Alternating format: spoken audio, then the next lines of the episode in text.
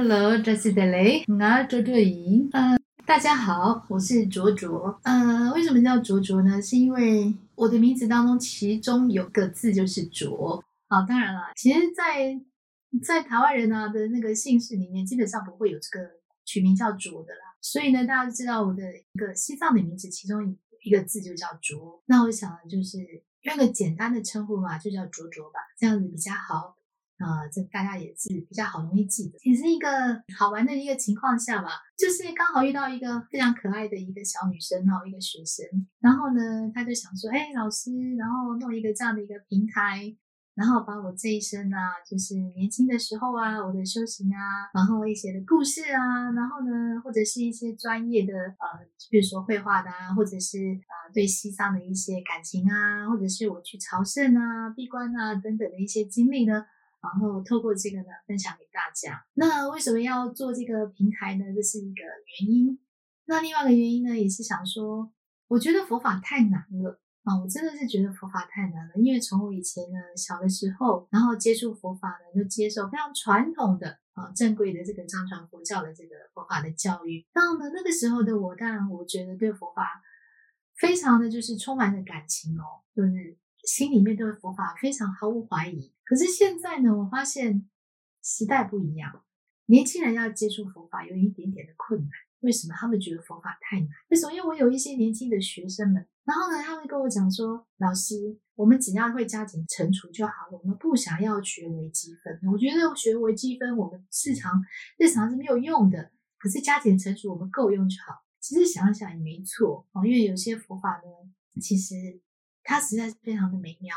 非常的深具智慧，但是呢，要让大家真的去像像现在的新的年轻人去了解的话呢，或者是去学习它呢，有一点点的困难的原因在于文字。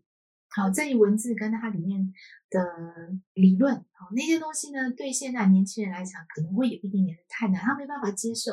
我没办法接受，他们觉得这太难了，根本不想学，一点兴趣都没有。就像前几天我上课的时候，我学生呃其中一个呃其中一个学生的儿子呢就来上课，他想说啊天哪，谁要去听什么净空法师讲经啊？谁要去听什么什么念经啊？谁要看什么念经直播？你弄个 YouTube，我还想要看一点。哎，我想想也对啊，现在的年轻人哦。真的，你要用很正规的、很传统的那种佛教的方式，哈，念经、诵经、礼拜，然后拜忏那种去教导他们，或者是用佛教那种很艰深的理论的文字，好，那种波人的文字来去教导他们，他们其实吸收的能力其实有限。为什么？因为环境不一样，时代不一样，然后所以也是让我想要，就透过啊，刚好就透过这个学生嘛，然后的一个因缘。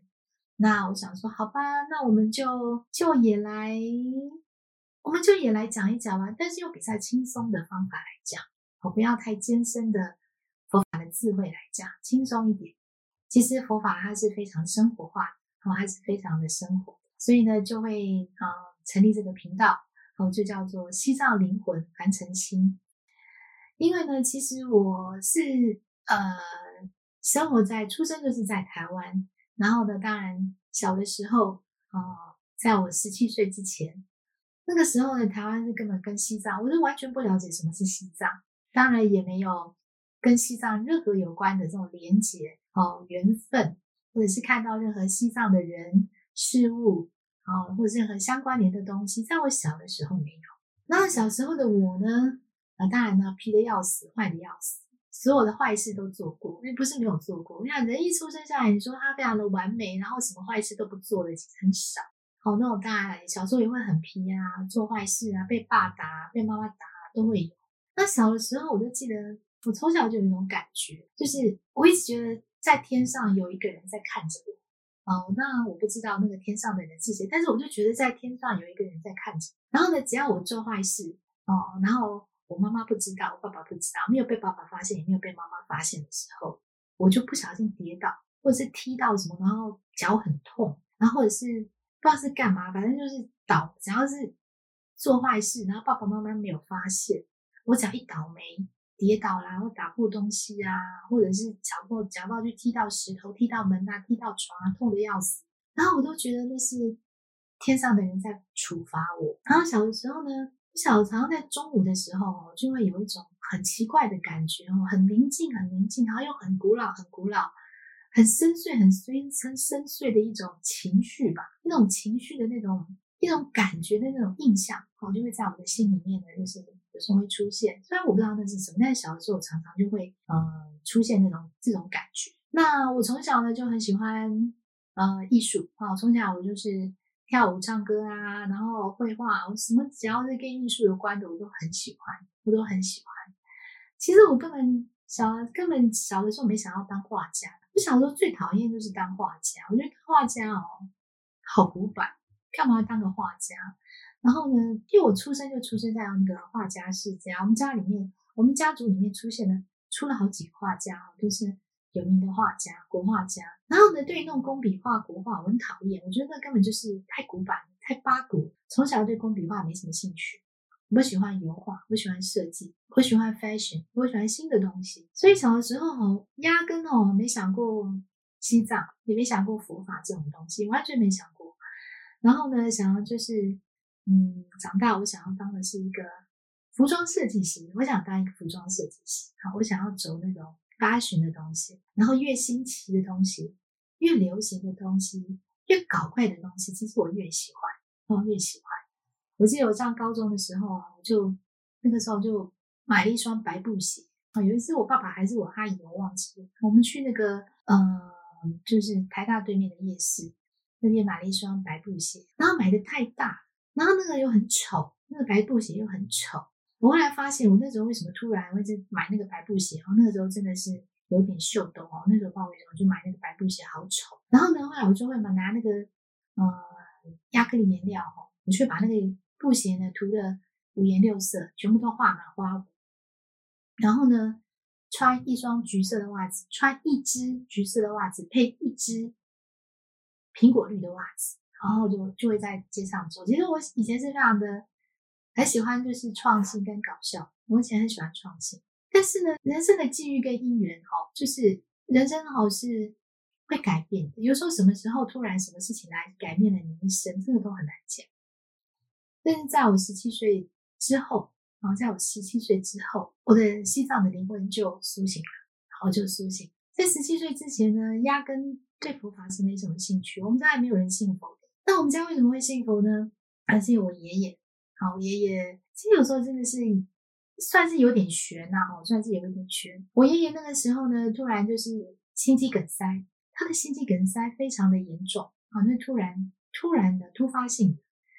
那那个时候家里的人呢，也那那时候奶奶还在，然后呢大舅啊二，然后小舅啊阿姨什么都在，家里家里面的人呢，没有一个人有什么大病过。虽然突然这这个家族中的爸爸生病了之后，我们的确是有点吓到，然后手足无措，手足无措。那个时候我我们那个时候就唯一想的就是求佛吧，求神吧，求神拜佛吧。人哦总是在遇到。手足无措的时候，遇到困难的时候，我们都会希望心灵里面哦有一个寄托，有一个力量来支撑。所以那个时候呢，我们全家呢，呃，就信佛，就拜佛。每天呢，哦，大家都开始念大悲咒，念白衣神咒，哦，念南无救苦救难广大灵感观世音菩萨，不停的念，不停的念。那我奶奶呢，更是念的非常非常的虔诚。也许就是过去生哈的那个跟佛的这个缘分，再加上虔诚吧。而我们家就真的发生了一件不可思议的事情。我的爷爷呢，真的就观音显灵来救他了。因为想说，天呐，周周老师，那什么年代还讲这种这种神鬼乱说这样子，怎么可能？我跟你讲，真的。好，那时候呢，我记得我是小学六年级那个时候，好六年级要升国音的时候，然后我还记得哦，唯一的那天。要开刀哦，要在加护病房。那时候他住在三军总医院，然后是二楼的加护病房。然后我我们那时候呢，就是开刀嘛，开刀之后，呃，非常的紧急。我我妈妈那个，我们记得那时候，后来我妈妈也告诉我，大概是下午四点钟进开刀房，然后呢凌晨两点才结束。啊，你们大概就知道开了多久。好，下午四点钟进开刀房，然后呢，半夜凌晨两点才开完刀。然后呢，开完刀的隔一天，啊，因为啊家里面的大长老嘛，就是爷爷嘛，所以我们家里面的人啊，小孩子、晚辈啊，然后阿姨啊、舅舅全部都过去医院哈，准备要就是看看爷爷这样子。那因为我们是小孩子，所以我们不能够进那个加护病房，我们就在外面等。然后呢，我妈妈、阿姨啊，他们先进去看爷爷。出来之后呢，我就看到我妈妈手上拿了一张纸条，纸条上面就写着“我很舒服”。那那个时候呢，我们家因为爷爷那个时候非常的严重嘛，全身都插满了管子，然后喉咙那边也开了一个洞啊，就是有时候就是抽痰啊，然后灌食都是从喉咙那里就是灌进去，所以呢，爷爷是不能讲话的，他只能拿笔呢在就是在纸上写我很舒服。然后我们全家都以为说，哎呀，真的是太棒了，那个爷爷开刀成功，然后就是他能呼吸了，所以呢。呃，他就很舒服。我们当时的想法都是这样子，都都是这样认为的。然后我爷爷就一直吵着说他要吃麻油蒸蛋，麻油蒸蛋，他就胃口好的不得了，肚子饿的不得了，一直叫我妈妈弄麻油蒸蛋给他吃。后来呢，就这样子，爷爷就日益的好转，很快呢就从加护病房呢转到了那个普通的病房，哈，普通的病房。然后后来呢，爷爷是就是越来越好之后呢，他可以讲话的时候，他就把事情告诉我。其实呢。他的那个真正的这个典故是什么呢？就是他在开完心肌梗塞的那个大刀的那一天晚上，他躺在床上，那天的那个麻醉呢还没有退啊，麻醉退了，其实伤口是很痛的，但他的麻醉还没退，还没退的时候，他就在床上休息着，他感觉呢有一个护士进到他的床前，哦，一个护士进到他的床前，然后呢就对他的的心脏开始按摩，然后刚刚开始呢按摩的比较慢。后来呢，就是越按越快，越按越快的时候呢，我爷爷就疼了，就觉得有点疼。然后呢，他就把眼睛睁开来，结果他睁开来看到的就是我们所看到的白衣观世音菩萨。那白衣观世音菩萨呢，就把头呢撇过去，好，他不让我我爷爷看到他的头，然后就帮我爷爷就是全身按摩这样子。按摩完了之后呢，他就从那个加护病房的的。那个呃窗户再这样子走出去，好，从窗户出去。我爷爷说啊，那个时候他身体啊按完这个被观世音菩萨按摩完之后啊。他全身像打了吗啡一样，完全没有一点点痛苦的感觉。事实上，我爷爷那一次的那个心肌梗塞的病啊，非常的严重。他的心脏呢，那个时候我记得主治大夫是很有名的主治大夫，就是魏魏征哈魏大夫。他那个时候说我爷爷的心脏已经像一块豆腐一样，基本上是缝不起来的。然后呢，好像是在心脏的外面有蹭了一个什么东西，才把我爷爷的心脏缝起来。缝起来，然后呃，我爷爷的。右边的小腿那边有切了一块，切了一块动脉的血管，那个动脉的血管就来补心脏的血管。然后呢，每天都要抽血啊，全身还插了很多的一些管子。我记得那时候呢，大概是，嗯，大概三十多年前吧。那个时候，呃，三军总医院有一台仪器，从来都没有人用过哈，就是两个人用过。我爷爷是。第二个人用过啊，用过那台仪器，所以我爷爷是非常严重的一个心肌梗塞的那个患者。后来我爷爷说，他的那个呃，观世菩萨给他按摩完之后啊，他全身啊舒服的不得了。你打针啊，你抽血啊，你插管子啊，你检查做什么事情，他都一点痛的感觉都没有，全身就像打了吗啡一样。所以呢，那个时候他才写哦，我很舒服。哦，这四个字，因为那个纸条是我亲眼看到的，哦，所以我到现在还记忆深刻。然后就是因为这次的这个因缘呢，所以呃，我们全家呢就非常的相信的佛法，哦，非常相信的佛法。那尤其是我奶奶，啊，我奶奶呢，她当然了，就是嗯，初一十五如素，然后呢，呃，早晚课一定会做，啊，妙妙法莲华经啊，什么经啊都会念。那我爷爷呢，也就是从那次之后呢，一天呢都会做四次功课。哦，我记得早上，呃，他吃完早餐会去佛堂念经，然后呢，中午呢，呃，就是呃，吃完那个中餐呢，也会去念经，然后呢，下午的时候呢，嗯，就差不多四五点的时候呢，也会去念经，然后晚上呢，吃完晚饭之后呢，也会去念经，基本上每天。哦，我爷爷那时候是每天都会去佛堂，大概一天那个四次经，哈，一直到我爷爷后来，呃，又有一次他的那个心肌就是心脏病，他的心脏心脏又不太舒服了，哦，爷爷心脏又不太舒服，一样，我们送到呃三军总医院去，然后那个时候呢，刚好我还在重考大学，哦，那个时候我准备重考大学，所以呢，呃，舅舅他们有工作哈，妈妈、阿姨他们有工作，没有时间来照顾爷爷的时候呢，白天呢就是我在医院照顾爷爷，然后晚上的时候呢，阿姨会来接我回去回呃回家，然后呢，舅舅再来替我的班，所以那个时候每天早上好的上午呢，啊，就是傍晚之前呢，都是我在照顾爷爷。我记得那时候我在照顾爷爷的的日子当中呢，在医院的日子当中呢，有一天爷爷对我说：“他说七年前呐，他那个时候好想活下去，那个时候他的心肌梗塞很严重，他好想活下去。可是他觉得他现在呢，好像没有那么想要活下去的感觉哦。我爷爷那个时候就是，也许是不经意的吧，不经意的这样子跟我讲了讲了讲了这样子的话。”后来果真哈，这一次啊住院之后呢，爷爷后来真的在这个医院就逝世哈，爷爷就真的就走了。我记得那个时候呢，我已经呃已经那个时候我大概已经呃上了高中了，上了高中了，就是爷爷第二次住院的时候，我已经上了高中。我记得那个时候呢，爷爷在住院的时候呢，我每天。好，我每天都会在爷爷的念的床前呢，念那个三十五佛忏，三这个三十五佛的忏悔文。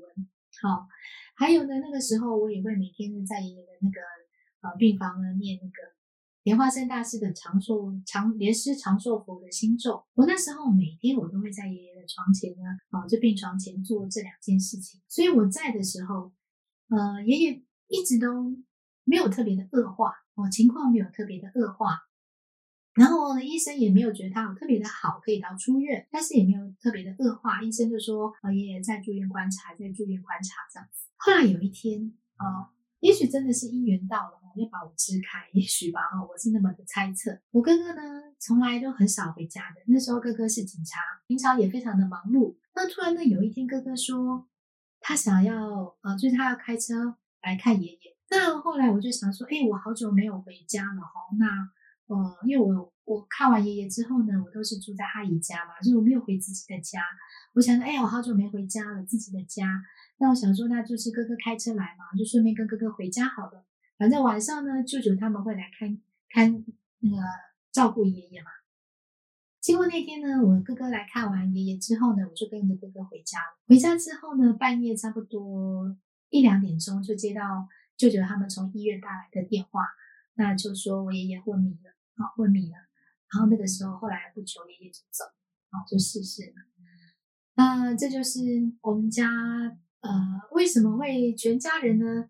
呃，都会相信佛法，都是信佛的这个一个开始。那话又说回来，啊，话又说回来，嗯，为什么观世菩萨会来救我爷爷呢？哦，为什么观世菩萨会来显灵救我爷爷呢？我们后来爷爷好的时候，爷爷很慈祥嘛，爷爷总是。有时候会跟我们晚辈就讲讲故事，好，其实我爷爷是山东人，啊，是山东人，所以呢，那也是那个呃外省的一些老人家啊，他们有很多很多很有趣的故事，哈，就是说，就他们以前在他们家乡的时候的一些故事。所以爷爷呢，他后来也是跟我们讲了一些故事。爷爷就说他自己想一想，为什么他这一生会观世音菩萨来救他呢？啊，爷爷自己也想，爷爷想说。可能是祖上积德，好，可能是他祖上积德。爷爷那个时候跟我们讲，那为什么爷爷会这样子讲呢？啊，那就是啊，爷爷说，我爷爷的爷爷应该是我的曾曾祖父吧？啊，我真正的祖父，其实，在山东呢，是一个非常非常有钱的一个大地主。哦，很有钱有钱的一个大地主，他有很多的，他们那个时候叫什么？叫做钱庄吧？还有银行，他有好几个银行，哦，叫钱庄，他有好多钱庄，他有好多的房子，他有好多的那个田地，哦，还有好多的田。那后来呢？因为呃，他们这个这个县城啊，跟呃另外一个县城哦，嗯，中间呢有一条大河，有一条大河。每一年呢，大概可能就是洪汛期间呐，淹水期间呐，他们都必须要划船去渡河。往往呢，在划船渡河的这个过程当中呢，就很不幸哈，就是呃，有人就翻船，然后有时候就可能就就就去世了哈。那不幸遭遇的翻船的意外，就淹死就去世。后来我的外外曾祖父呢，他就把他所有的呃钱庄，还有所有的房子、所有的田地、所有的财产卖的一干二净，好，全部都卖了，然后就盖了一个很大的一座桥，就是从这个县城，然后连到另外一个县城。盖了一个大桥，然后这样子呢，以后的人呢就可以不用不用划船去渡河。然后那个时候，我记得我听爷爷那个时候在讲的时候，他说那个桥挺大的，光那个那个拱门吧，那个桥的那个桥拱大概就好像二十二十个桥拱一样，算一条很大的一一条桥哦，一一个联系的一个桥。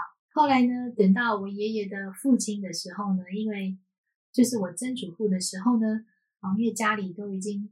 没有钱庄了，也没有房子，也没有田地了啊，然后就没有办法维生，所以他就用一个扁担，好挑个扁担，前面就放着我爷爷跟他的兄弟，然后后面就放着我爷爷的妹，然后就到别的县城去维生，然后就那维生。后来我爷爷讲，或许是这个原因吧，啊，或许是这个原因，所以观世音菩萨呢就显灵来救我爷爷，啊，可能也是啊。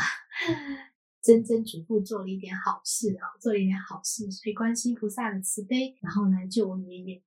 那在救爷爷的过程当中呢，他多给我爷爷七年的生命，啊，七年的生命。在这七年的生命当中呢，我爷爷在，他也真的就是呃，好好的就是呃，做了早晚课，做了七年。那当然也是对他自己来讲，也是累积了很多的福德。那也相信爷爷将来也是往生到好的地方去了。所以，我们家的那个因缘呢，学习佛法因缘呢，其实最早最早是从观世音菩萨显灵救我爷爷开始。那个时候呢，我们全家就非常的就是对佛法是升起的这个信仰。我们应该不是说呢，我们那个时候并没有真正的好好的修行，是说我们有了信仰，就是佛教的信仰，我们相信了佛法。我们相信的观世音菩萨。那我自己是后来，好，后来是我在高中的时候，那个时候大概是十六岁、十七岁的时候。那个时候在十六岁、十七岁之前呢，我没有特别的修行，好，我也没有特别的信佛啊。我那个时候就是一般的那种一般的狂野少女吧，一般的狂野少女。然后我一样会喜欢听流行音乐，然后我还记得那时候。我超会跳舞，那时候超会跳那个 disco 的。那时候我非常的爱跳舞，然后爱听音乐，然后爱看电影，爱逛街，然后爱流行，就是一般很很普通的时下年轻人。然后我我的人生的目标呢，就是我想要当一个一个服装设计师，我就打想要当一个设计师。后来是在高二的时候，嗯，高二的时候，嗯，奶奶去世。好，奶奶去世了。那奶奶去世的时候呢？嗯，那个时候爷爷还在。我，奶奶去世的时候，那奶奶比爷爷先早走了几年。那时候爷爷还在。那奶奶去世的时候呢？我们家等于说整个家族里面从来都没有亲人离开过，从来都没有亲人离开过。所以我们真的是非常非常的，尤其是妈妈，尤其是我妈妈，啊，非常的悲痛。那时候真的是家里。第一次有亲人离开我，也是这个姻缘哈。那阿姨的朋友，好，阿姨的一个朋友呢，呃，他接他就说，哎，他刚好认识一个从呃尼泊尔来的一个喇嘛哈，一个活佛，然后可以来替我奶奶修法，哦，修法。我们那时候民间都认为说，人死了以后我们要做头七嘛，哈，要要修七次法，所以那个时候我们就请了一个呃一个。一个从尼泊尔来到香港，再从香港来到台湾的一个活佛来替我奶奶修法。那我也不晓得哦，人生的姻缘就是这样子哦，就是你知道吗？要呃，我特别特别的期待哦，那个人那个活佛要来的那个前几天啊，我真的是特别的期待，我其实我都那种有一种迫不及待想要看到他的心哦。我也不太懂为什么，不过就是个喇嘛而已，干嘛？就是一个。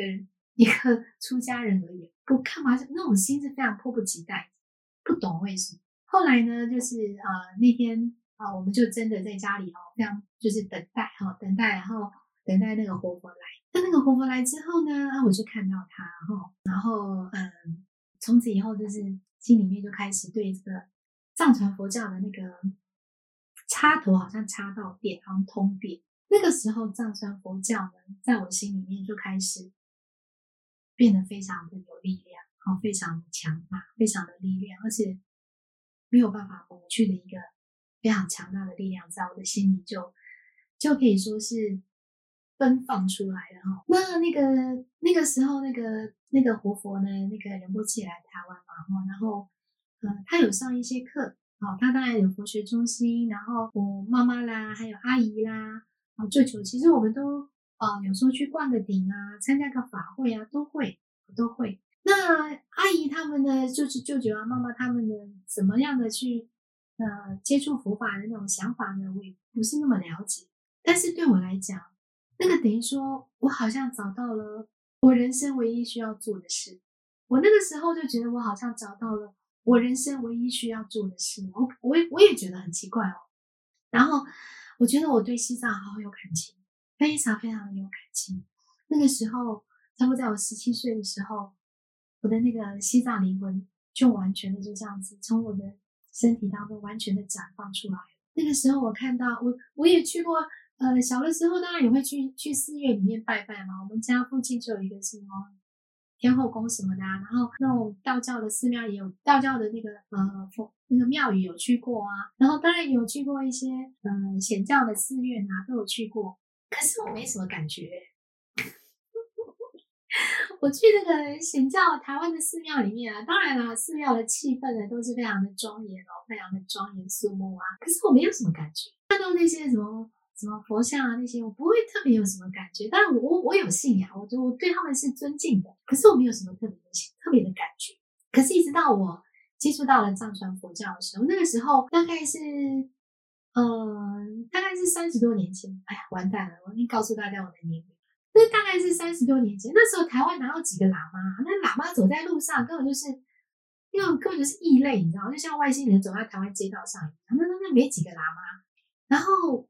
那个时候呢，台湾也没有什么人知道什么藏传佛教啊、密宗啊，那没有没有什么人知道。然后我那个时候呢，就能够我们能够去接触到的实在非常的少哦。那个时候台湾更不兴盛的，那时候嗯，知道藏传佛教的很少。然后我我那个时候就是这个藏传佛教对我来讲呢，我当我看到了藏传佛教的一些唐卡也好，好，然后或者是里面的教法，我藏传佛教啊什么法什么。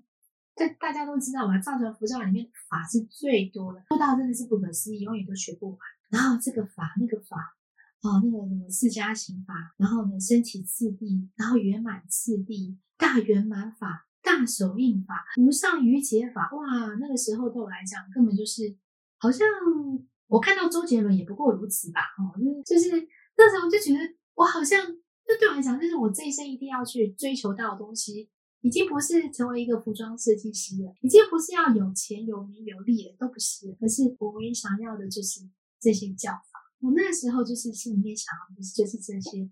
然后我那时候还念高中，我的数学老师对我记忆深刻啊，他觉得他永远都不会忘记我这个学生。然后有两个原因，第一个原因是我数学很烂，我数学都是非常烂的，我数学从高中就很烂。从国中开始就很烂，那没办法，我的数学就听不懂。我除了会加减乘除之外，有了小数点的东西我都不会算。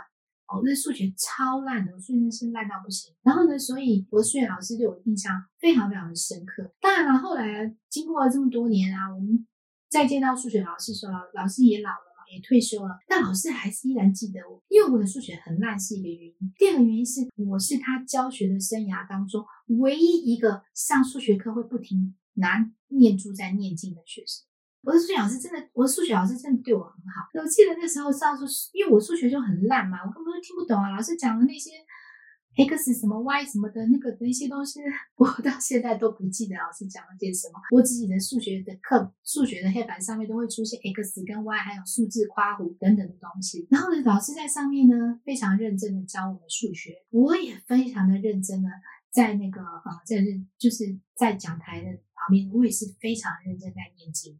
我那个时候就手，我记得我那个时候妈妈送我一条呃水晶的那个念珠。我那个时候每天我都会在上数学课的时候认真的念经，因为那是我唯一一堂听不懂的课。我其他的英文课我听得懂，国语的课我也听得懂，然后地理啊、什么历史啊，那时候我都听得懂。但是唯一最听不懂的一堂课就是数学课，所以我的数学课念经念得非常的认真。然后我旁边 有一个同学呢，呃，他因为我个子很矮嘛，因为我个子啊，完全又告诉大家我的长相，真是太不好意思。因为我的个子很矮，所以我都是坐在讲台第一排。好，我就是坐在第一排。然后呢，所以老师对我印象非常的深刻。因为我都是坐在中间的第一排哦，所以我直接是面对老师的。然后呢，我旁边呢有一个呃，后来也是我的一个很好的一个朋友哦。然后有我们这个同学是二十几年的老同二三十年老同学，这感情都非常好的。他也是他是新转来的，他就坐在我的旁边。然后呢，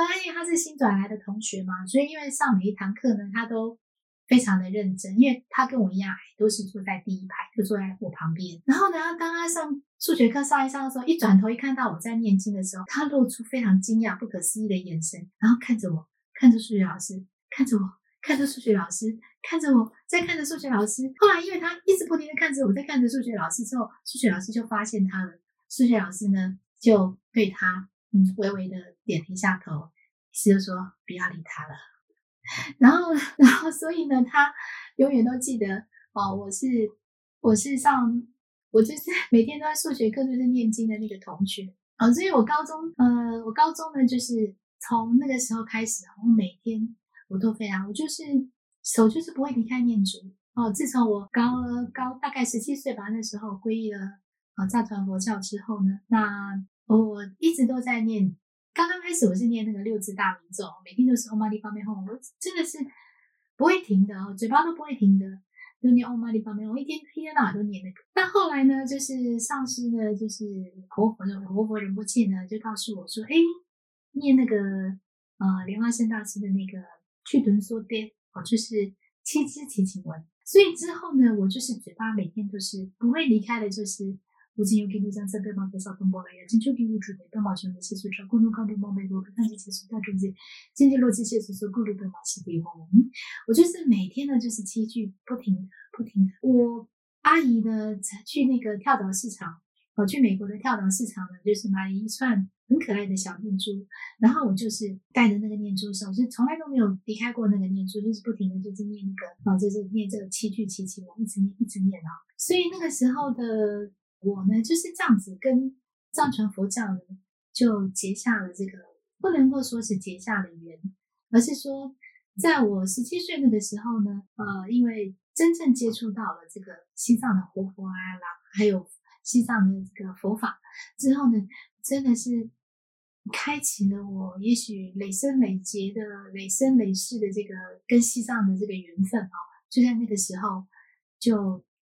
再一次的，就是联系上，哦，联系上了。所以呢，过去生呢，我就是觉得我自己就是，呃，的一个习惯，到现在不会改变。我过去生就是喜欢佛法，我过去生就是喜欢修行。到了现在，这个习惯，这个习气呢，又出来了，啊，又出来了，就是因为，因为十七岁的时候，所有的习气又苏醒，啊，又苏醒了。那个时候的我就开始了一个非常大的改变。那个时候我整个人都改了，哦，整个人包括我的个性，包括我的脾气，包括我的想法，哦，所有包括我对未来的理想，包括我对未来的祈愿，哦，整个一个彻底的大改变，哦，就是在那边。你可以说，今天我如果没有遇到藏传佛教，那可能我就是一个非常平凡的一个，呃，其实我现在还是很平凡，还是很平。就是说不可能，就是嗯一样啊，就工作啊，然后呃玩乐啊，赚钱啊，然后我会想要争名啊，我会想要利益啊，我会想也许就是谈恋爱啊，然后结婚啊，然后然后存钱啊，然后享受很多的一些买买房子啊，买车子啊，然后也许就是想的都是在轮回里面的很多的这种嗯很多人都想要的东西。好，很多当然这不是错的，哈，这都是轮回里面本来每个人都需要的东西。可是呢，在那个时候呢，我什么都不想要。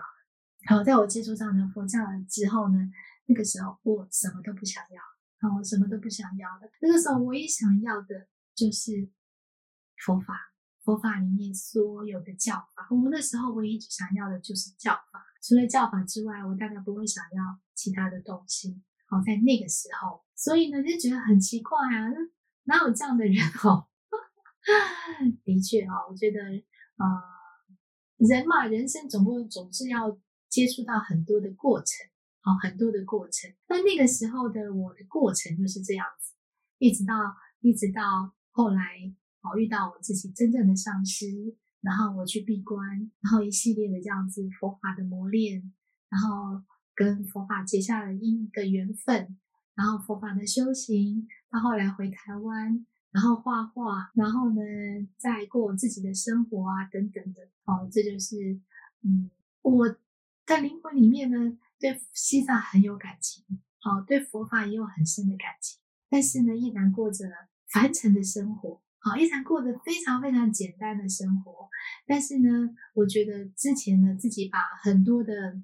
人生的岁月哦，年轻的岁月，我用在佛法的修行上面。可是我觉得佛法没有亏待我，好，没有亏待我，三宝没有亏待我。那这些我所花下去的的修行的努力，好，我觉得我现在正在吃它的甜果，吃它的这个甜甜蜜的果实。啊，我有我自己对我现在的生活很满足，然后而且每天很快乐。那生活的就是。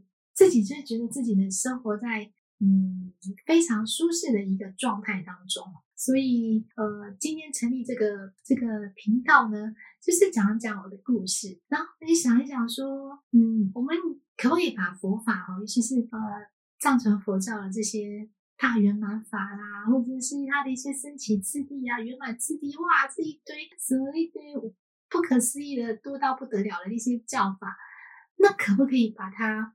不要那么的教法化，那我们可不可以把它用在我们的日常的生活当中？我们怎么样让我们的生活呢，就跟佛法做契合？其实呢，我们要怎么样让我们的生活跟佛法做契合？其实呢，并不是说我们要在家里一定要放个佛像，我每天一定要上山炷香，一定要跪拜，一定要去那边念经。其实不是，你先让你的心跟佛法做契合。你的心一旦跟佛法做了契合之后呢，你的人生就会跟佛法做契合，然后那个时候你就会真正的感受到那个佛法的智慧是什么，然后佛法的慈悲为什么那么好用？为什么我们生生气的时候呢，我们需要的就是佛法的智慧还有慈悲？然后那个时候你就会觉得人生，其实我会觉得佛佛陀哦，真的是。太不可思议了！在三千年前，三千多年前呢，他其实讲的佛法，其实只是因为他用的文字太困难了。其实你把它再简化、再白话、再白话的时候，其实他不过就是告诉你，我们人生要怎么样的去活着，才是可以让自己得到快乐。其实佛法就是这样，就是这么简单。哈，它只是要让我们拥有一个更快乐的人生。当我们遇到这个。呃，世间有很多我们没有办法解决的状况的时候，我们没有办法解决的情况的时候，我们没有办法解决的心理的烦恼，或者是情绪，或者是不好的想法的时候，难过的想法的时候，我们怎么样去调节它？我们怎么样去降服它？甚至于说，我们是怎么样去砍掉它？啊，让我们真正对于任何事情，我们都可以更快乐、更轻松。然后呢，又可以更没有负担的，你去面对人生的所有的一切。哦，其实我就觉得这个就是，呃，我可能为什么要成立这个频道的一个原因吧。然后再加上，呃，藏传佛教也可能里面有很多的小故事啊，然后还有它的艺术啊，西藏有很多不可思议的艺术啊，然后还有它的舞蹈啊，然后我闭关的时候，我是怎么样去。去闭关啊，然后闭关的时候的心是怎么样去想啊？啊，怎么样的去面对在闭关当中的很多的啊，有的一些也是不可思议的现象啊，等等，怎么样去面对？然后可能就是以后呢，呃，就在这边慢慢的跟大家聊一聊。好，好，那今天就先讲到这边，谢谢大家，开始的嘞，睫毛结蛹。